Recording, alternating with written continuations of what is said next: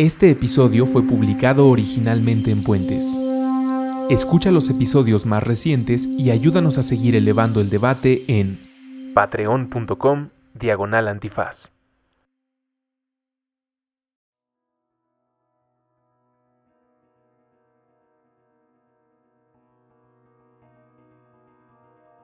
Hola a todos y todas, soy el doctor Gadi Sabiki, soy psiquiatra, soy adictólogo y en este momento el comisionado nacional contra las adicciones. Llevo mucho tiempo tratando de mejorar la vida de las personas que consumen y de sus familias y a través de este breve mensaje, pues un abrazo para todos y todas las ciudadanas de este país, tratando de uh, eh, lograr con ustedes que vivamos en un país más en paz, eh, con menos violencia, con menos adicciones también y que todos podamos ejercer nuestra libertad de manera cuidadosa y responsable. El cuarto amparo. Drogas, problemas y soluciones. Con Sara Snap y Andrés Vargas Russo. Disponible en iTunes, Spotify, Patreon y puentes.mx.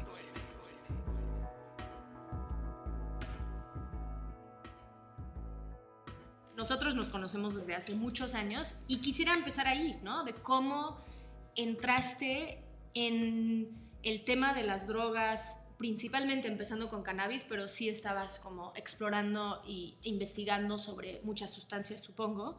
Eh, y formaste parte de uno de los primeros colectivos en México, que sí abrió muchísimas puertas, rompieron tabús, hicieron muchas cosas importantes y quisiera empezar ahí, de, de cómo te involucraste en, en Cupid y, y, en esos espacios. Pues de entrada me encanta la narrativa que propones, ¿eh? suena como este, una gesta heroica.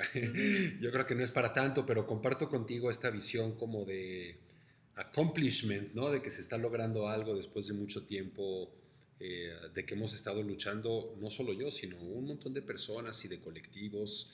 Eh, el hecho de que se me haya llamado a participar en este gobierno, uh -huh. creo que es una representación de eso. Sí. También porque yo no busqué esta chamba, la chamba me buscó a mí, lo que lo hace también especial, ¿no? Uh -huh. Y sí, mira, yo desde chavito quería ser médico, yo decía que iba a ser cirujano cardiovascular, no sé dónde diablos pesqué esa rareza, pero desde niño fui creciendo con esta idea y estudié medicina, ya con miras a ser psiquiatra.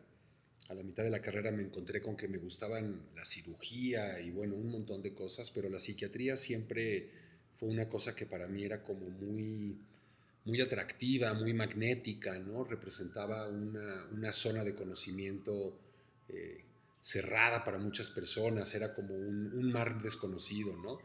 Y empecé a, a, hacer mi residencia en psiquiatría, luego, luego me sentí también muy interesado por lo que tiene que ver con drogas. Y esto es, pues, en parte por el fenómeno que representa. Yo no entiendo cómo un psiquiatra no puede sentirse interesado por lo que es el uso de drogas, ¿no? Por algunas cosas de mi vida también. Yo no toda la vida he sido psiquiatra y he andado por muchos lados y tengo amigos y he tenido muchas experiencias de vida también que me han dejado ver una parte ¿no? de lo que es este, este mundo que tiene que ver con las sustancias y que está presente en todas nuestras vidas, digo, desde la cafeína, estamos, sí. exactamente, ¿no? etcétera, etcétera, de lo que es la música que escuchamos de chavos, ¿no? el cómo se forjaron nuestros valores, nuestros principios, tiene que ver con esto con cómo vivimos estas cosas también. Uh -huh. Cómo mm. forjamos nuestros valores. Sí. Yo forjo paz. Tenemos una campaña que hicimos hace unos meses de, de por qué es necesario la regulación como parte de la paz. Pero por favor, sí. Es, es, un juego sí. de palabras muy sí. padre, sí lo es. Este, y yo luego, luego me empecé a, digo, después de mucho trabajo, porque al doctor de la Fuente en paz descanse, al doctor Ramón de la Fuente Muñiz, tenía alguna onda muy personal en contra de las cuestiones adictivas. Uh -huh. Y él decía durante mucho tiempo que no iban a haber servicios de drogas en el hospital, que porque los adictos se iban a robar los recetarios, que porque iba a haber gente inyectándose y fumando mota en los baños. Uh -huh. Y yo estuve pique y pique piedra diciéndole, maestro, es imposible que haya un hospital de psiquiatría en donde no haya una división de drogas. Uh -huh. Y tanto lo molí que llegué un día con siete volúmenes de todos los manuales operativos y le dije, aquí está, lo acabo de, aquí está la clínica. Se me quedó viendo y me dijo, adelante, doctor Sabiki, ¿no? Y empezamos a trabajar, se empezó a hacer desde el Instituto Labor en eh, Investigación de Drogas y yo luego, luego me di cuenta que el paradigma que me ofrecían para trabajar como psiquiatra, como adictólogo, no funcionaba. Porque me veía de pronto en una situación en donde yo tenía que internar involuntariamente a un chavo de 17 años porque lo habían encontrado fumando mota y porque yo sabía que el chavo no tenía un problema. Era casi, casi una situación como si de pronto los padres se hubieran enterado de que el chavo le gusta el reggaetón o que tiene una orientación sexual distinta. Y los tenemos que internar. Y los tenemos que internar.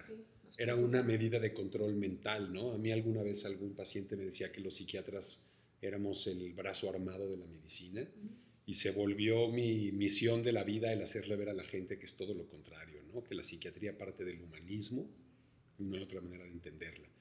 Y entonces yo me empecé a dar cuenta que era muy difícil tratar de hacer una empatía y ayudar a los pacientes, sobre todo los fumadores de cannabis, pero también aplica a otro grupo un poco más amplio de usuarios restringidos, era muy difícil encontrar una manera de explicarles por qué tenían que dejar de consumir. Y yo mismo caía, incurría en inconsistencias, ¿no? Estaba dejando de ser congruente con lo que yo pensaba y lo que yo decía. De que la abstinencia tenía que ser... Que había un camino y solamente un camino. ¿no? En vez de tal vez hay otra, había otras cosas. Claro, y no solo eso, sino que nos estábamos también estábamos utilizando la farsa ¿no? y las mentiras para tratar de convencer a la gente de una onda que era más ideológica que práctica. Y bueno, desde ese momento por ahí escuché la frase de que es ilegítimo tratar de debatir conceptos científicos contra creencias. No hay una discusión, ¿no? No se puede, uno no puede. Entonces uno, hay, un, hay una, las observaciones que uno hace, lo que uno va leyendo, lo que uno va viendo, te van dejando en claro que parte del esfuerzo que se hacía en contra de las drogas no estaba funcionando y estaba muy mal articulado y muy mal dirigido. Creo que para mí todo cobró mucho sentido un día que llegaron de una institución, no, no te voy a decir nombres para no hacer publicidad, pero llegaron a regalarme unos pósters que habían ganado un premio en una campaña preventiva. Algunos estaban más o menos padres, ¿no? Mucho en el sentido de lo que ya conocemos, de vino a las drogas y las drogas destruyen pero había uno de ellos que traía un gato y el gato estaba como colgado de la cola de una rama y tenía los ojos así como en un tache, haciendo alusión a que el gato estaba muerto, ¿no? Y la leyenda decía, la curiosidad mató al gato. Mm. Y en ese momento sí dije, ah, chinga, a ver, espérame. Por la curiosidad llegamos a la luna. Por curiosidad inventamos la penicilina y el internet y la píldora para el día después, ¿no? Entonces yo me declaro totalmente en contra de decirle a la gente que deje de ser curiosa y que por ese motivo no debe de usar drogas. Me parece un contrasentido y una especie como de este, propaganda hitleriana, totalmente, de endoctrinamiento, de, retórica. ¿no? Entonces ese día dije, ¿saben qué? Ni chicles. Hay una manera diferente. Yo también ya empezaba a escuchar de otro tipo de situaciones como el Linder Smith Forum Foundation, que es de alguna manera de donde viene Ethan Edelman, ¿no? Este, exactamente, ¿no? De estos primeros, eh, el Senlis Council, que tenía que ver también con cuestiones de drogas inyectables. Y justo en ese momento fue cuando entré en contacto con lo que fue el, caldo de cultivo de Cupid, ¿no? Eh, que lo estaba dirigiendo en ese momento la diputada Elsa Conde, que se había también juntado pues con Hernández Tinajero, con Jorge Javier Romero, estaba el doctor Madrazo también, y así nos fuimos sumando hasta que se hizo este colectivo de 12 personas que, como bien dices tú, estaba llenando un vacío que era muy importante para todo el mundo. Es que antes no existían colectivos en el tema de política de drogas. ¿De qué años estamos hablando?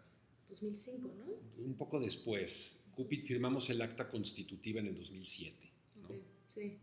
Y sí, creo que eso, digo, fue ese colectivo y después eh, me estaba Espolea y en realidad por varios años, que era como grupo de jóvenes, donde estaba Arambarra, después se sumó em, Lisa Sánchez. Entonces, en realidad cuando yo llegué a este tema, estaban esos dos como actores principales en este debate. Ahora tenemos muchos más y creo que eso ha sido algo muy bueno, ¿no? De que em, hemos podido llegar a, a este momento donde alguien con tu experiencia, porque también es importante decir que tú vienes, como bien lo has descrito, con una mente muy abierta, ¿no? de, entender que hay diferentes experiencias con las sustancias psicoactivas, no hay solo una, em, y que sí puede existir un uso problemático, pero que probablemente hay otros factores que, que le involucran en su uso problemático. Em, pero entonces llegaste a este momento, como bien dijiste, que el trabajo te buscó a ti. Sí. ¿Y por qué dijiste que sí? ¿Cuál era tu, como, sí veo una oportunidad aquí? Descríbenos eso. Sí, mira, yo creo que frente al cambio que se venía presentando con el nuevo gobierno, ¿no? Y con todas las luces y sombras, porque todos entendemos que no es perfecto el gobierno actual y que hay cosas que mejorar y que probablemente también los gobiernos pasados algo bueno tenían, ¿no? Ujú. Pero mm, eh, fue una situación en donde se dieron las condiciones apropiadas, porque por una parte no había comisionado nacional contra las adicciones. Llevaban seis meses con una encargada de despacho, que era la doctora Nora Frías, que se encargaba pues, de hacer frente administrativo y nominal para algunas cuestiones de la CONADIC. Eh, también estaba totalmente tomado el Consejo Nacional de Salud Mental, no me voy a meter en nombres tampoco, no voy a hacer política, pero después de tres sexenios se logró retomar, ¿no? Por la doctora Lorena Rodríguez Bores y por el doctor Quijada, se retomó el CONSAME y eh, el presidente solicitó de un psiquiatra que supiera de cuestiones de drogas, que tuviera cierta experiencia administrativa y en cuestiones de función pública y que tuviera una visión moderna del problema. Y tratando de llenar ese perfil, llegaron a mí, ¿no? Eh, fíjate que yo y mi terapeuta todavía no podemos llegar a una respuesta clara de tu pregunta. Una parte importante sí tiene que ver, aunque suene medio chirulero, pero sí creo que puedo aportar algo al país. ¿no? Sí creo que de la misma manera como Cupid, que yo lo veo que fuimos como los Beatles en ese sentido, ¿no? Porque llegamos a hacer algo muy novedoso y ya después de eso venía una nueva generación y nosotros pues empezamos a tener las mismas broncas que suceden en los Beatles también, ¿no? Ujú. Y terminamos no por disolver el grupo, porque Cupid no se puede terminar, ¿no? De Sí. alguna manera No, todos siguen muy presentes. siguen presentes. Ana Paula Hernández, que paz descanse, porque ella también, como que hay todos los miembros, los 12 miembros, que también es significativo que fueron 12, Sí. em, Son aportaban como Castro algo. y sus guerrilleros. Sí, aportaban algo muy importante al debate y, y justo era el primer grupo y además el primer grupo multidisciplinario, donde entonces empezaron a ver las drogas desde muchas perspectivas y no solamente desde la salud, sino Y- que también... Esto se da una vez más porque las condiciones son correctas. Yo de alguna manera debo de también reconocer que tuve mucha suerte en estar en el momento y en el lugar correctos, ¿no? Ujú. Eh, a, a mí siempre me pareció un poco como este grupo de médicos vieneses que se empezaron a reunir los miércoles y de ahí sale todo el movimiento psicoanalítico, ¿no? De estas reuniones de tertulia vienen Fromm, Freud, Adler, Jung, todos los grandes psicoanalistas en estos cafés, ¿no? En la ciudad de Viena. Y de la misma manera lo puedes decir del movimiento de la ilustración, por ejemplo, pues estos pintores, era increíble pensar, es increíble pensar que en un café se sentaban Picasso y Renoir y Degas y Van Gogh, ¿no? Es, ¿qué, ¿Qué pasó en ese momento? ¿Qué pasó en la humanidad que se generó? Pasó algo similar. Éramos un grupo de profesionistas de áreas muy disímbolas, porque habían políticos de carrera, habíamos médicos, habían computólogos, habían activistas este, del movimiento canábico que siempre ha estado de alguna manera incipientemente funcionando. Estaban los expertos en leyes, los científicos políticos, eh, los antropólogos, y entonces se dio una cohesión muy fuerte porque todos buscábamos esta manera de tener un vector que nos articulara, y eso fue lo que se convirtió en Cupid. Em, y sí, yo no lo conocía personalmente, pero entré en contacto con el doctor eh, Jorge Alcocer, que yo creo que es un gran secretario de salud y es un hombre este, que si bien por su edad pertenece a la vieja, a la vieja guardia, tiene un pensamiento muy moderno y muy jovial y tiene mucha claridad del futuro y ha sido un gran apoyo, ¿no? Porque es un médico realmente humanista, ¿no? Eh, fíjate, te voy a contar algo de él. Fue durante 40 años el jefe de servicio del Instituto Nacional de la Nutrición de Reumatología.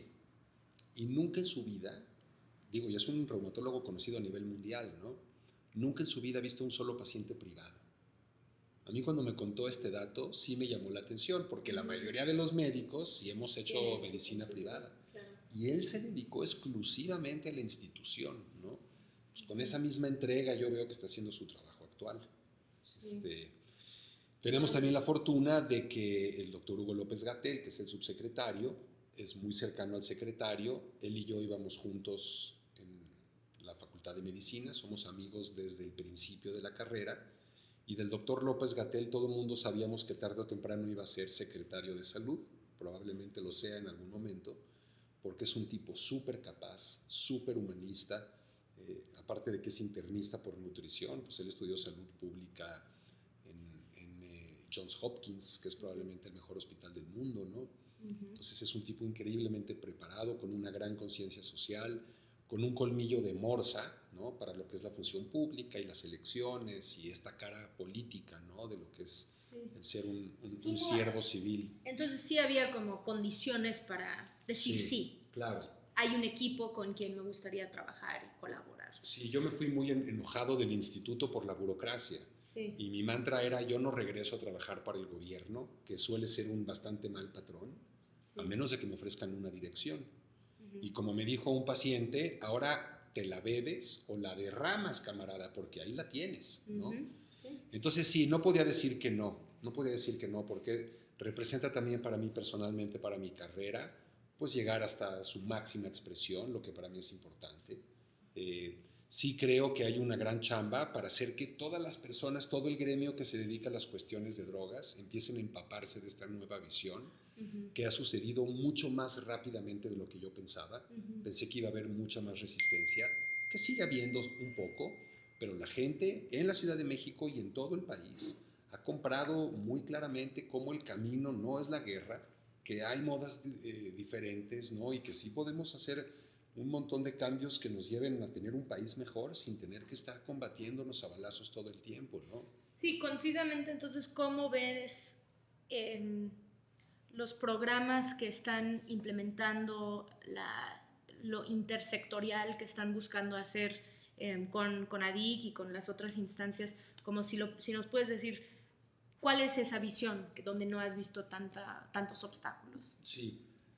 Mira, el asunto presupuestal, por ejemplo, ha sido muy complejo, ¿no? Porque vienes de una inercia, de una administración diferente, con programas que normalmente se planifican con un año de duración, entonces a la hora que tú estás actuando es muy ahorita corto, en realidad. sí. es, es muy corto, pero al mismo tiempo las situaciones en el, digamos, en el terreno cambian todo el tiempo, desde lo político hasta lo que sucede en cada una de las regiones del país, ¿no? Entonces yo creo que ahorita están pasando un par de cosas muy importantes y que son, digamos, este, el corazón de, de la estrategia de esta campaña. Por una parte, la unificación de salud mental y adicciones sí es algo muy paradigmático, que ya se hace así en otros países y que tiene mucho sentido desde donde lo veas. Desde la parte técnica, pues es muy evidente que necesitas gente que sepa de salud mental y de adicciones para poder tratar a esta población. No te sirven profesionales fragmentados, ¿no? Necesitas que sean psiquiatras o terapeutas, pero que también tengan una capacitación en cuestiones de drogas. Entonces, eh, se está ampliando en un porcentaje increíble, ¿no? Lo que va a ser la atención a salud mental en estos centros, porque anteriormente de verdad era imposible. Había, hay lugares en el país, como el estado de Guerrero, por decirte algo, que no tiene nada, ¿no? No tiene nada en su estructura para atender esto.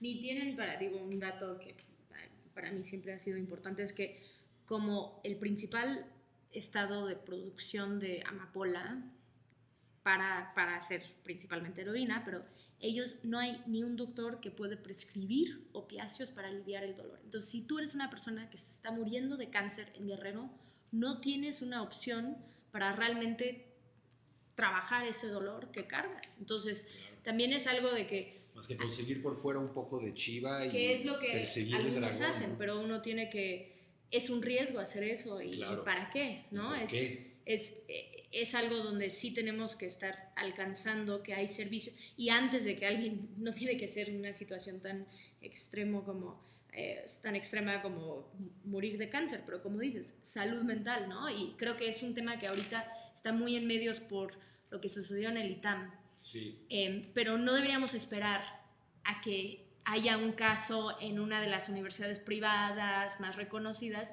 para que realmente damos atención a esto. Tú mencionaste que, que tienes un terapeuta y que hablas con esa persona y es algo que cuando tú piensas en, en ese acceso a alguien con quien puedes hablar y que su único, su trabajo es escuchar y poder dar e, esa retroalimentación, creo que es algo que falta y yo tengo un terapeuta que, que voy a veces a ver también y creo que eh, Andrés también tiene, como que, y somos parte de un grupo muy privilegiado. Sí lo somos. Porque, y creo que es algo que más con, con todo, todo, todo lo que estamos viviendo como país, ese tipo de servicios tienen que llegar a muchas más personas que sí están viviendo eh, situaciones muy difíciles en el tema de violencia, en el tema de, de, de, cosas interfamiliares, ¿no? Entonces, platícanos un poco de cómo, cómo es este alcance mayor. Claro, ese es el espíritu, ¿no? De eso se trata. Yo ahorita, a ver, en lo que sigo platicando con ustedes, quiero también buscar algo muy rápidamente, Perfecto. porque se ha puesto de moda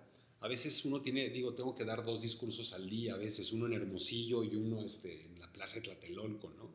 Entonces, yo he ido aprendiendo de algunos de mis colegas, de uno de ellos en especial, de Guillermo Santiago, el uh -huh. de. Uh -huh. Es un chavo jovencito, tiene 25 años, él es de Chiapas, ¿no? Y tiene una experiencia política, tiene una manera de eh, hablar con el público. Y la otra vez lo vi haciendo esto. Llegó a la entrega de los premios nacionales de la juventud.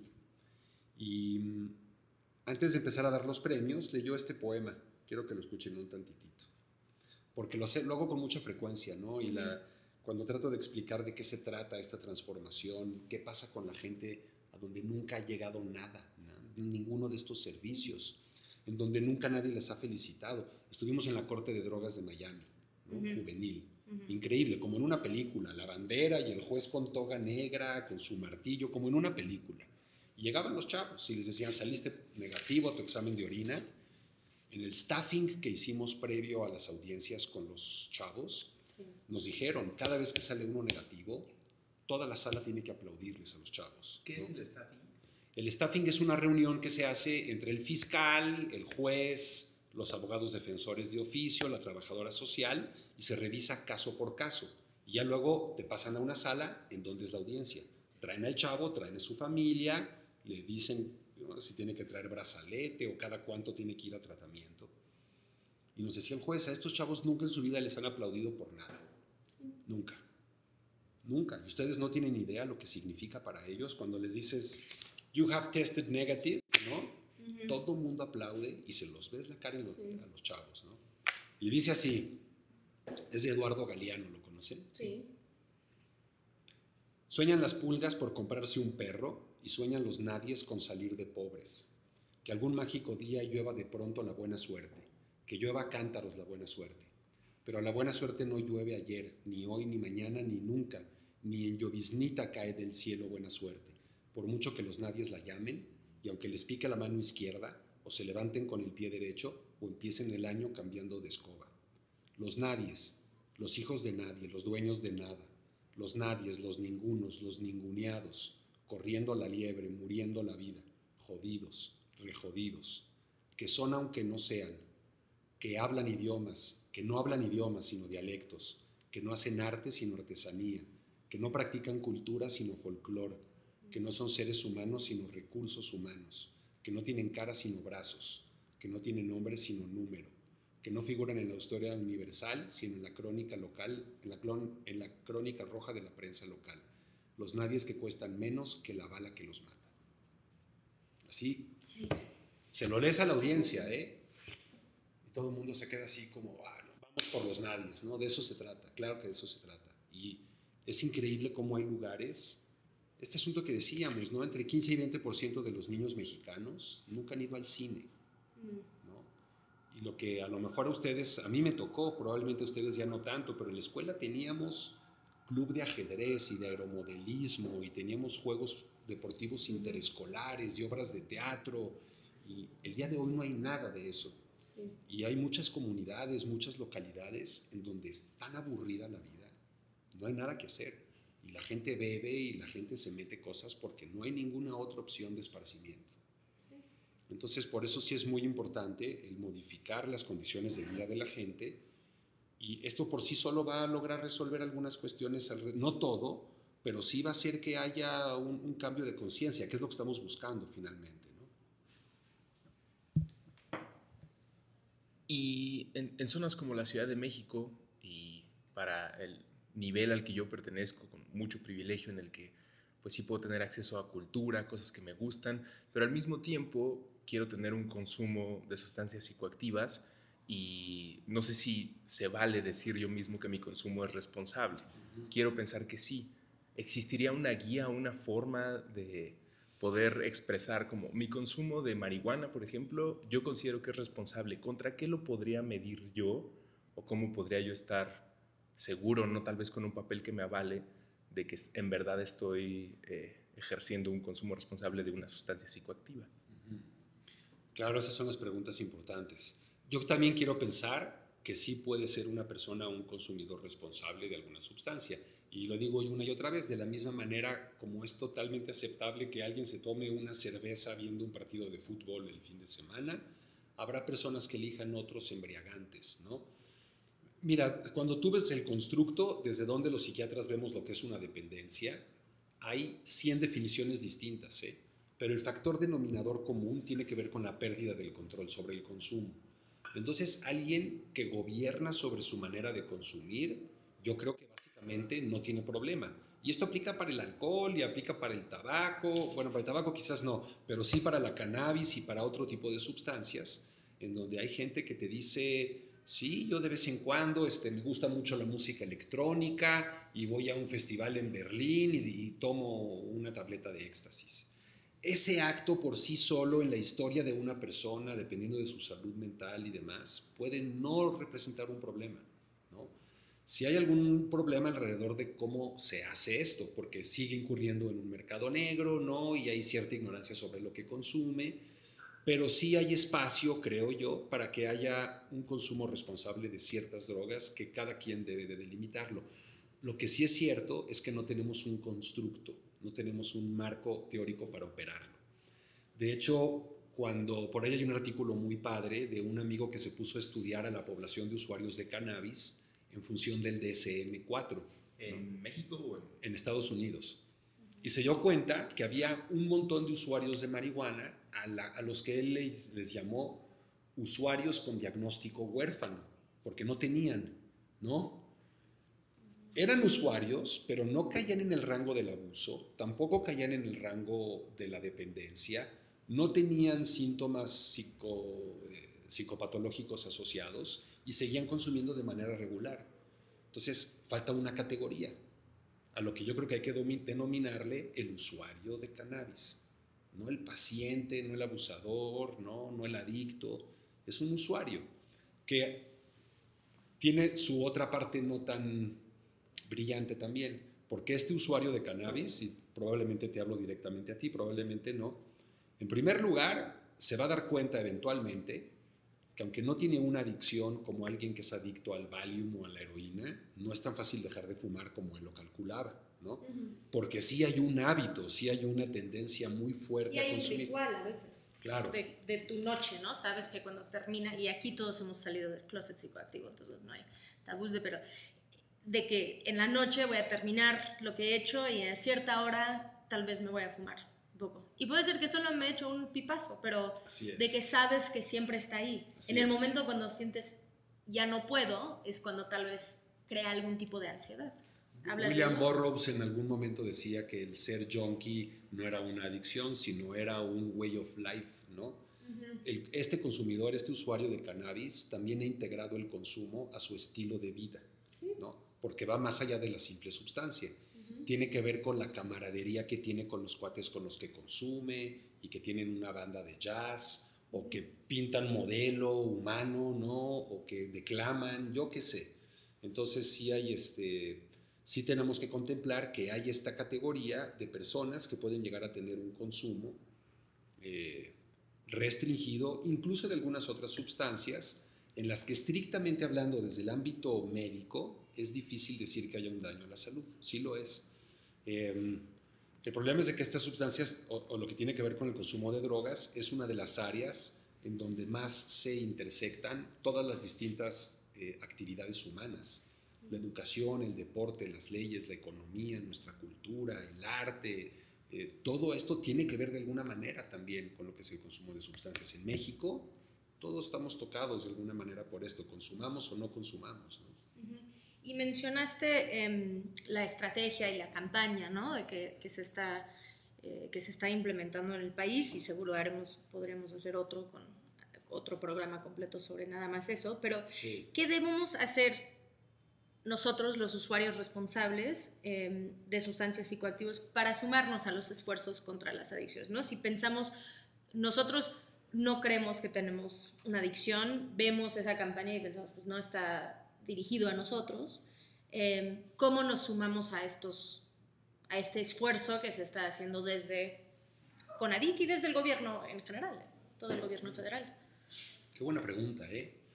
A ver, yo, en primer lugar, yo sí creo que la población usuaria tiene que estar súper bien informada, ¿no? Ese es el, el, punto de partida, es que se necesita información disponible para todo mundo y que provenga de observaciones empíricas, una vez más, donde no se contrapongan hechos científicos con creencias o moral, eh, en donde se suministre información para que la gente esté informada y puedan tomar sus decisiones. ¿no?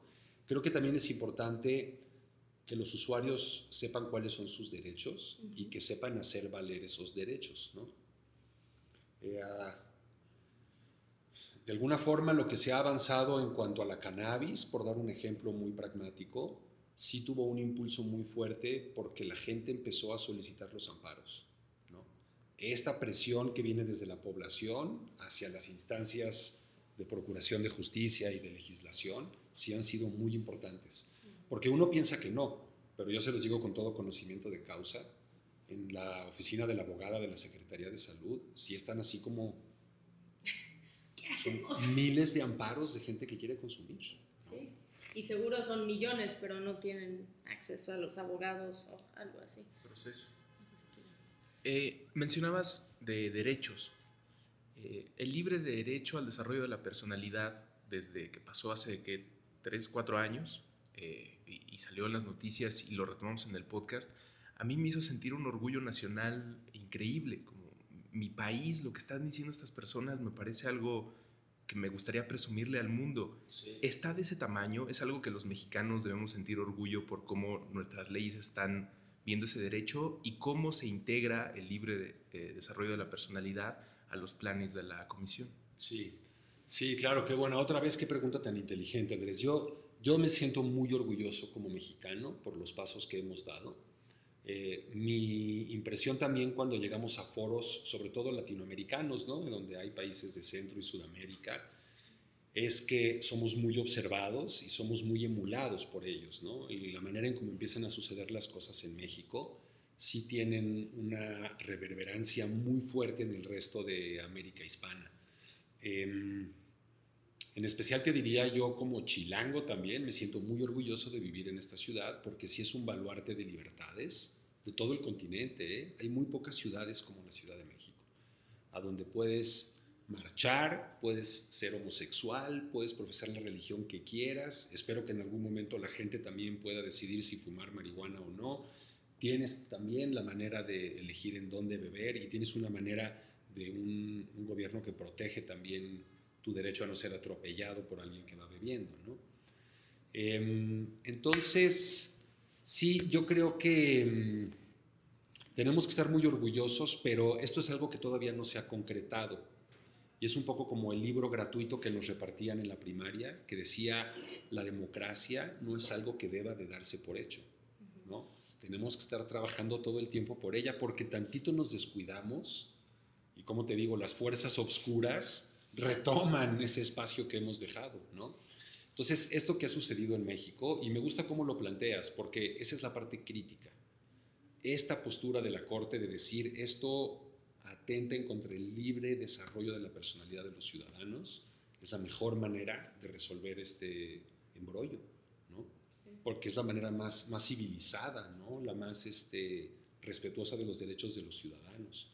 Sí, creo que también em, nos permite pensar que la neurodiversidad está bien, ¿no? Porque cada uno de nuestros cerebros aquí va a reaccionar de una manera diferente Totalmente. al café que estamos tomando o si fumamos un poco de marihuana o, ¿no? y, y hasta lo he usado con, el, con, con otras sustancias más fuertes que, Sí. que tal vez no los, no los usamos tanto para el libre desarrollo de la personalidad, pero si uno de nosotros, por las circunstancias que tenemos, la situación que tenemos, eh, fumáramos metanfetamina aquí, probablemente mañana no, no vamos a seguir fumando, ¿entiendes? Como que nuestro cuerpo, pero una persona que tiene más riesgos, que tal vez está viviendo en la calle o, o que tiene una situación en su casa que le causa eh, mucha trauma o está ¿no? pasando por un momento muy difícil, fuma metanfetamina, tiene una reacción, siente algo y entonces al día siguiente dice,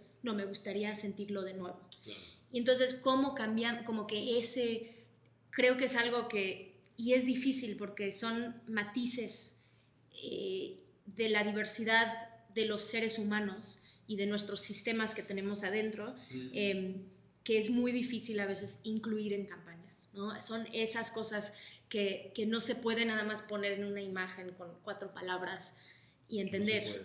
y entonces creo que esto, la importancia de educación sobre drogas, educación sobre cómo reducir daños, educación sobre cualquier comportamiento eh, que tenemos que causa posibles riesgos, ¿no? Caminar, cómo vamos a caminar en la calle, cómo vamos a andar en bicicleta. Claro. Eh, y que también hoy en día estamos rodeados de sustancias eh, que son legales y que también pueden causar mucho daño. Entonces, así tenemos un otro reto así de para, para que lo puedes contestar. Sí, en, en ese renglón donde mencionabas eh, el, enfrentamiento entre ciencia y moral y creencias, y también hacías un guiño al, al- al tabaquismo y tal vez como es algo que se cuece aparte, me gustaría saber cuál de estos dos retos consideras más complicados. Sensibilizar a la población sobre las sustancias psicoactivas y sus posibles aplicaciones médicas, o solamente un relajamiento moral de permitir al individuo desarrollarse y ofrecerle el mejor entorno e información para que, si así lo decide, eh, lo consuma, o otro reto que es disminuir el consumo de alcohol y tabaco o brindar mejor información o mejores prácticas para que disminuya algo que definitivamente y es palpable resulta más letal en nuestra sociedad. Y así es como se me ha cuestionado en muchas ocasiones. Así, doctor, hay mucha contradicción en el hecho de que estén tratando de permitir o de relajar el control de una sustancia y estén tratando de apretar el de otras dos. Porque finalmente nos dirigimos hacia una regulación más laxa de la cannabis y a una más estricta del alcohol y del tabaco. Y lo que yo les contesto es todo lo contrario. Esta es una muestra de congruencia. Porque finalmente, si tú ves nada más el data científico y epidemiológico, sí son más nocivos el alcohol y el tabaco que la cannabis, punto. A quien le guste bien y a quien no, no. Entonces sí tiene sentido, sí es caminar en la dirección correcta, el decir, esta conducta que es menos riesgosa tiene que poder ser tiene que haber un margen para el consumo y estas otras que las hemos promocionado y que las hemos banalizado, tienen que ser más estrictamente vendidas, porque hay pocos lugares en el país como México en donde se vende cerveza fría a pie de carretera en todo el país, 24 horas del día. Es in- inaceptable. El display que tienen las tiendas de conveniencia, ¿no? Con los cigarros, es un altar al tabaco. No es un display, es un maldito altar. Aunque no fumes, te dan ganas de comprar los cigarros por cómo están ordenados, ¿no? Y toda esta, ya hay los nuevos cartuchitos de Aicos también en todos lados, este tabaco que es para calentar, no para fumar. Ni siquiera están regulados, ¿eh? Y es increíble que una empresa del tamaño de Philip Morris se aviente el tiro de comercializar esos productos sin que tengan una norma oficial mexicana. Yo he aprendido mucho de ver la diferencia que hay entre cómo piensan, por ejemplo, los abogados y cómo pensamos los médicos. Y ahí hay una cuestión como muy estructural, yo les invito a que piensen en esto. A los abogados les dicen, tú tienes que pensar siempre de lo general a lo particular, ¿no?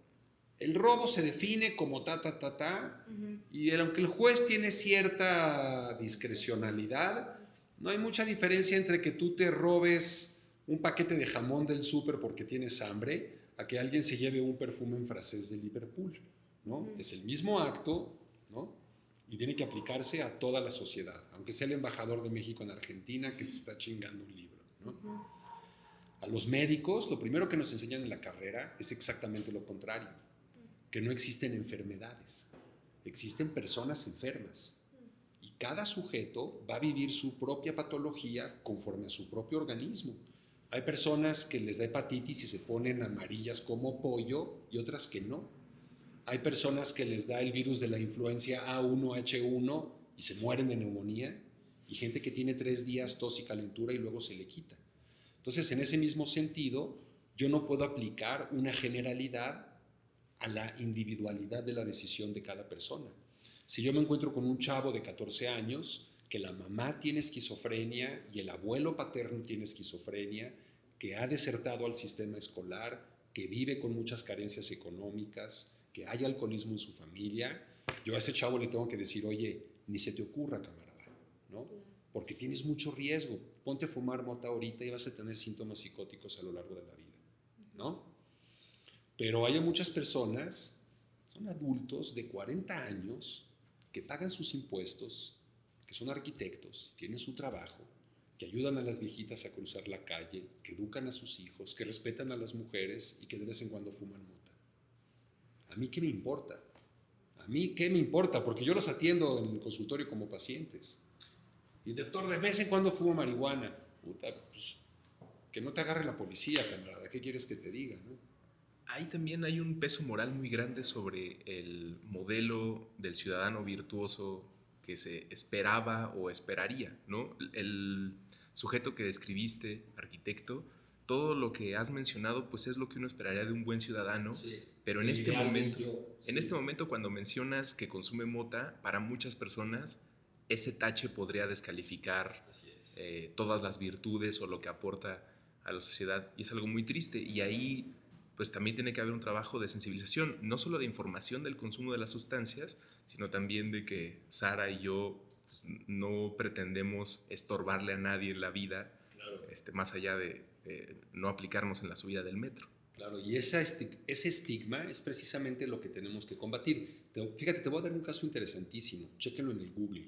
¿no? Porque está, el FBI tiene criterios muy estrictos para la contratación de su personal. Evidentemente, ¿no? Se necesita security clearance, ¿no? Y en dónde nacieron y todo lo demás.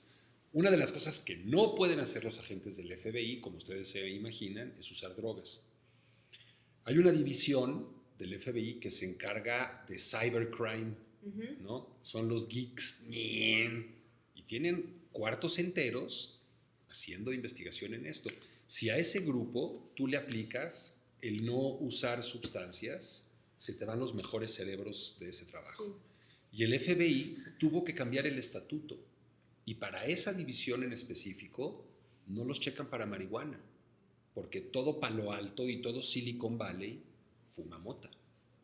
Todos. Entonces, si tú dices, no entran los que fuman marihuana, se te van los mejores candidatos del país, ¿no? Esos ingenieros, esos genios de la computación, toman LSD de vez en cuando y modiodal y tienen toda esta onda de los smart drugs durísimo, ¿no? Entonces, eso es algo que está sucediendo. También está sucediendo, cuando yo era chavo, mi papá tenía esta onda que decía que los, los sardos, ¿no? Los soldados eran los que fumaban marihuana. Pero el día de hoy ya es muy común en todas las familias que haya una tía o el hermano de un compadre que tuvo una enfermedad y le trajeron por ahí un aceitito de cannabis y mejoró súper notoriamente. Y cuando alguien ve algo, pues es difícil negarlo, ¿no? Si yo mañana veo a Mahoma subir al cielo en una carreta de fuego, me vuelvo musulmán, por supuesto que sí. Si yo lo veo, qué duda queda, ¿no? Entonces la gente ya no se niega de la misma manera y ya el decir ha habido cierto grado de consumo de marihuana, yo sí creo que hemos progresado importantemente. Lo hablábamos, fíjate, si hoy preguntas ciudadanos mexicanos a favor de la marihuana medicinal, llega casi al 90%. Hay muy pocas cosas en las que estamos tan de acuerdo como esto. Y si preguntas marihuana para uso recreacional, la Ciudad de México ya es 58%. Esto es un brinco de 10% en un par de años. ¿eh? Sí hay una aceptación mayor. Sí, no, y está cambiando. Ah, Recientemente el NFL dijo que ya no van a ya no van a quitar a jugadores de fútbol americano si consumen cannabis. Como que antes supuesto. había penas, penal, penal- penalidades, como Penalización, hacia ellos y ahora ya no lo van a hacer. Yo tengo dos últimas preguntitas Sí. y no sé si tú, pero pensando en el futuro, que en cinco años has terminado, o tal vez vas a seguir, no sé, al siguiente, quién sabe, pero ¿cuáles serían las innovaciones que te gustaría implementar? Digo, no quiero que nos abres toda tu caja de trucos que tienes ahí, pero algo que te gustaría ver eh, como algún impacto que, que esperas o algo así fuera de que, lo que tenemos pensado tal vez como sociedad, pero que sientes esto podría ser algo muy bueno para México. No sé. Ujú, qué preguntota. Mira, el padre de la epidemiología era Sir Edward Snow. Y al amigo le tocó vivi- vivir la epidemia de cólera de Londres, que se murió un tercio de la población londinense, ¿no? sí. Que no teníamos microscopios y no sabíamos todavía que los bichos eran lo que mataba a la gente, el vibrio cholerae, ¿no? La bacteria. Pero entonces el cuate se pone a observar el mapa de dónde están habiendo las muertes por cólera y empieza a seguir esta población y se da cuenta que tiene que ver con la compuerta de la Torre de Londres, que deja entrar agua a la ciudad justo al lado del desagüe, ¿no? Estaban tomando su propia mierda. Y el amigo se da cuenta y levanta una palanca que mueve unas compuertas y hace de que el agua potable ya no esté colindando con el desecho. Y se acaba la epidemia de cólera y a eso le llamamos la palanca de Snow. mm, Algo que le puedes mover y resuelves toda la bronca, ¿no? Es algo excepcional, no lo ves con frecuencia. A mí no se me No. ocurre una sola medida que pueda meter un home run como el que tú estás describiendo. ¿Cuál va a ser esta joya de la corona? Sí, no, o algo que sientes que, que sientes que vas a poder promover o implementar un cambio de, de percepción hasta puede ser. Yo creo que estoy contigo, no hay una cosa que va a resolver los problemas de México y no podemos esperar eso. No va a ser la regulación de cannabis, no va a ser la estrategia nacional, no va a ser jóvenes construyendo el futuro, pero tal vez todo, Ese, todas esas cosas. a la tener. sumatoria es a la que uno le apuesta, ¿no? Yo he dicho una y otra vez y me encanta la frase, que por cierto no es de mía, me la estoy fusilando, pero no me acuerdo de quién. La marihuana no es el mensaje, la marihuana es el mensajero. ¿no? Y mucho de cómo estamos resolviendo este problema habla de nuestra sociedad en su totalidad, en su conjunto. ¿En qué tipo de mundo queremos vivir? ¿no? La manera como respondemos frente a esto es un buen modelo.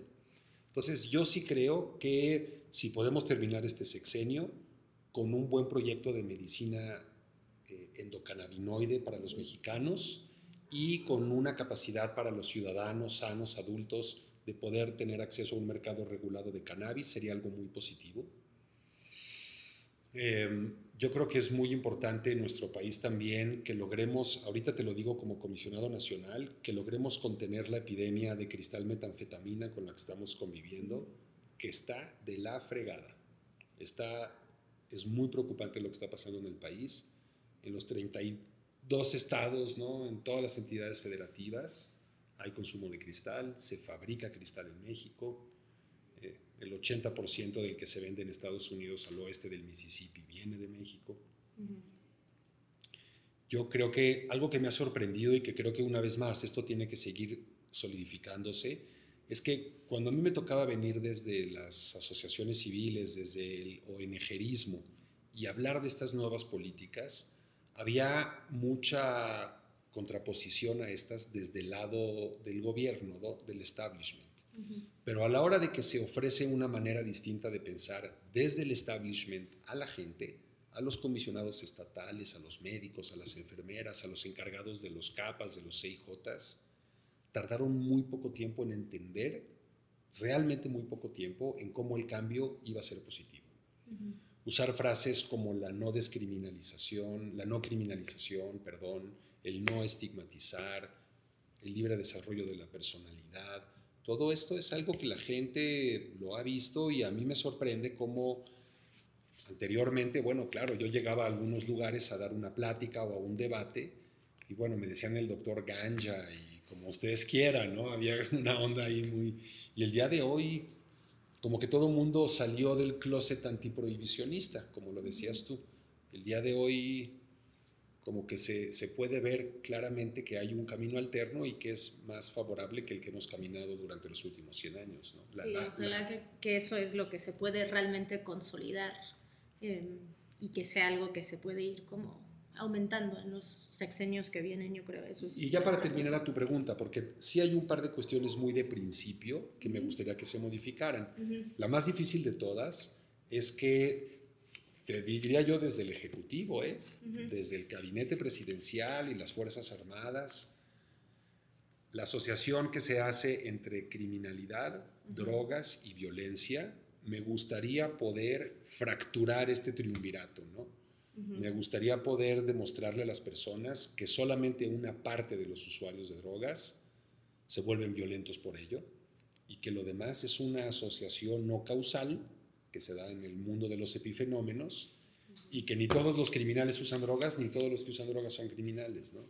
Ese tipo de cambios en la percepción creo que son muy importantes, como hacerle ver a la gente que el alcohol y el tabaco son drogas muy peligrosas ese tipo de cambio en el paradigma es lo que yo creo que es más importante. Sí hay un cambio de paradigma eh, que necesitamos ocurrir en la sociedad, pero yo he sentido, y ahora al escucharte también, un cambio de paradigma, o que más bien estoy confirmando desde el, el libre derecho al desarrollo de la personalidad hasta ahora eh, escucharte, se siente más cariñoso, como antes me sentía más como que la CONADIC me estaba persiguiendo y me estaba buscando porque yo estaba haciendo algo mal y ahora siento que se están preocupando por mí y las decisiones que estoy tomando como un adulto responsable para que pueda ejercerlas, estar bien informado y cuidarme. Y sobre eso, para terminar, solo me gustaría hablar de otras adicciones que mencionaste en otra entrevista y que me parecen eh, muy importantes, porque cuando hablamos de adicciones, la mayoría de las personas se puede ir de inmediato a alguna sustancia y, como acabas de decir, a violencia, ¿no? Pero la verdad es que tenemos en este momento adicciones a dispositivos, videojuegos, pornografía, eh, no podemos despegarnos de pantallas y no sé si es algo que le corresponde a tu área de trabajo, que lo estén considerando y, y, si, y si no, ¿cómo, ¿cómo podríamos incluirlo? Claro. Sí, mira, yo cuando llegué aquí a la CONADIC me percaté, porque yo no lo sabía, que todo lo que son estas adicciones de proceso, así les llamamos, que no son las sustancias, no son atributo de la CONADIC. No está en nuestra acta constitutiva, en nuestro motivo de existir, no aparece ni el juego patológico, ni la adicción al Internet, ni la pornografía al Internet, ni los casinos. Con esta fusión que se va a hacer entre salud mental y drogas, claro que va a estar presente y no solo eso, sino que parece que vamos a hacer una división entera de adicciones a proceso, que cada vez se van volviendo más importantes. En España, este año, hubieron más consultas de primera vez en centros de adicción por juego patológico que por cualquier otra sustancia por sí sola. Que es un cambio muy importante, es muy paradigmático. ¿no? Eh, entonces sí, es un gran problema. Yo tengo una hija de 13 años y bueno, el teléfono es una batalla constante, constante. La verdad es de que todavía ni siquiera estamos del todo seguros el alcance de esto, porque yo he visto chavos que se ponen muy mal, que hacen un síndrome de abstinencia ¿no? al celular, casi como si fueran usuarios de un narcótico. Es muy fuerte verlo. Y sí es muy importante que haya un espacio para atender este tipo de dependencias, que sí lo son y que cada vez van a ser más frecuentes, eh, pues por el mundo interconectado en el que vivimos.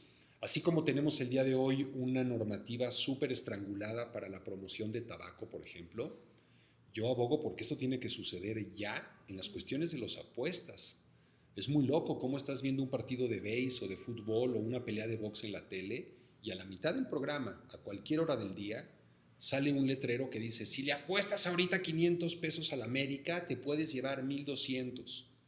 Esa es una promoción súper agresiva y debe de estar prohibida. De la misma manera como no, no hacemos promoción de cigarros porque ya está prohibida. Y la otra cosa, sí, a mí de verdad que me, me encanta que lo digas porque reivindica un poco lo que estamos haciendo ahorita. Eh, y no voy a hablar mal de otros comisionados, ¿no? Porque ya lo que no es en mi año no es en mi daño. Pero a mí todavía, fíjate, me invitan a ir a Hermosillo, por ejemplo, que tuve que ir la semana pasada, o a Colima, que tuve que ir la semana pasada. Y me habla el comisionado estatal para preguntarme que cuántas patrullas necesito. Yo, ¿cómo que cuántas patrullas? Sí, pues para su escolta, doctor. No, brother, yo no necesito patrullas, o sea, no, con que esté el comisionado ahí estatal y si me quieren llevar a el, el, gobernador va a hacer un desayuno, pues voy con todo gusto y a mí no me está siguiendo nadie, yo no soy policía, ¿no? Yo, hay una actitud por completo diferente y eso la gente sí lo ha sentido, ¿no? Eh, así como todo el tiempo estamos diciendo que tenemos que regular las sustancias, yo digo que hay que regular el poder.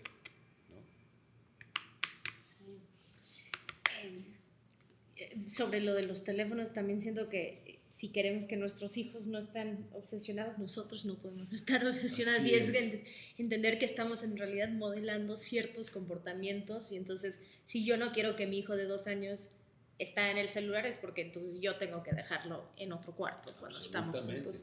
Porque uno dice más con lo que hace que con lo que habla. Sí, 100%. Mi última pregunta, eh, sabiendo que ahorita vienen las las fiestas navideñas, fiesta de fin de año. ¿Cuáles serían eh, tus tips de reducción de daños para las personas que nos escuchan em, cuando entran ¿no? en estas situaciones donde mucha gente te están ofreciendo eh, principalmente alcohol, pero probablemente la fiesta de Año Nuevo tal vez otras cosas y si hay algo que recomiendas, una o dos cosas que... Sí, mira, yo me quedo, padre que lo digas, yo me quedo en primer lugar con hacerle ver a la gente que la, una medida muy importante de reducción de daño es la no combinación de las sustancias. Me quedé mucho con la tabla que traías la vez pasada, ¿no? De cómo se comparan eh, las distintas combinaciones y llama la atención que el alcohol es una de las que más eh, interactúan con todas las otras. Entonces, una muy importante es que hay que reducir la cantidad de alcohol que bebemos, que es una droga muy embrutecedora es divertida, ¿no? Y es medio mística en algunas ocasiones, pero el alcohol es una droga muy dura, hay que tener cuidado. Eh, una vez más, yo no sé qué dice mi Mimi de 17 años, pero hay que tratar de insistir en que los chavos no consuman, van a tener tiempo para hacerlo. Quisiera hacerle ver a la gente que las medidas de reducción y, daño no son nada más el intercambio de jeringuillas, ¿no? reducir el daño es algo que se puede hacer para todas las drogas en todo momento. Ponerte cinturones de seguridad al salir de la posada es una medida de reducción de daño. Llevar condones a la fiesta es una medida de reducción de daño. Saber qué drogas consumes y que alguien más esté al pendiente de que lo estés haciendo es una medida de reducción de daño. ¿no? Eh, no, y saber que en Año Nuevo a veces muchos ponen sus propósitos. Y tal vez cuando pones un propósito de dejar de fumar o tomar menos o cosas de ese tipo, que a veces no vas a llegar a la abstinencia en la primera ocasión, sino que cómo, cómo vas trabajando para que te puedes distraer, ¿no? no voy a fumar el cigarro porque voy a comer una zanahoria o algo así para que nos vayamos em, cambiando nuestros hábitos, que eso es a veces lo más difícil con lo que sea, ¿no? Y si es el teléfono, pues ya no voy a dormir con el teléfono al lado de mi cama, sino lo voy a dejar en otro cuarto para que no me, se puede, me está molestando. Sí. sí. sí, se puede hacer cambios en ese sentido que van haciendo que estemos mejor. Este... Vamos a tener que regresar para que nos sigues contando de todo lo que están haciendo aquí en la CONADIC y, y también en, en, cómo creo que muchos de los que nos, nos escuchan sí se, nos consideramos usuarios responsables. Entonces, ¿cómo, cómo puede ser ese vínculo? Em, porque como bien dijiste, creo que tenemos un papel importante de jugar, en jugar en, en crear, en apoyar programas de reducción de daños, en, en, poder em, derrumbar estos mitos de, de, violencia, abuso y criminalidad y, y entender que, que, también creo que estas, estas fechas pueden ser un buen momento si alguien lo quiere hacer, de de hablar con su familia de su consumo y de poder... Y me, acabas de recordar lo que se me había olvidado. Son fechas que se prestan mucho también para hacer despedidas, ¿no? Como voy a dejar de chupar, pues me voy a comprar cuatro cajas de ron y me las voy a bajar en las posadas. Eso suele ser una muy mala idea, ¿no? Se presta para muchos accidentes y para consumos demasiado excesivos pues, que llevan hasta lo que le llamamos congestión alcohólica, ¿no? Que los americanos le llaman alcohol poisoning, que es más apropiado porque significa literalmente un envenenamiento por alcohol, que es la droga que más sobredosis mortales causan en México, el alcohol etílico. Es la sobredosis mortal más frecuente de nuestro país. Entonces, con cuidado, todos y todas. Para Cuidado que- al beber, sí, Sí. es. Así es. Muchas gracias. Gaby. Gracias a ustedes. gusto. Sí. Siempre está la Conadica abierta para ustedes. Gracias. El cuarto amparo. Drogas, problemas y soluciones. Con Sara Snap y Andrés Vargas Russo. Disponible en iTunes, Spotify, Patreon y puentes.mx.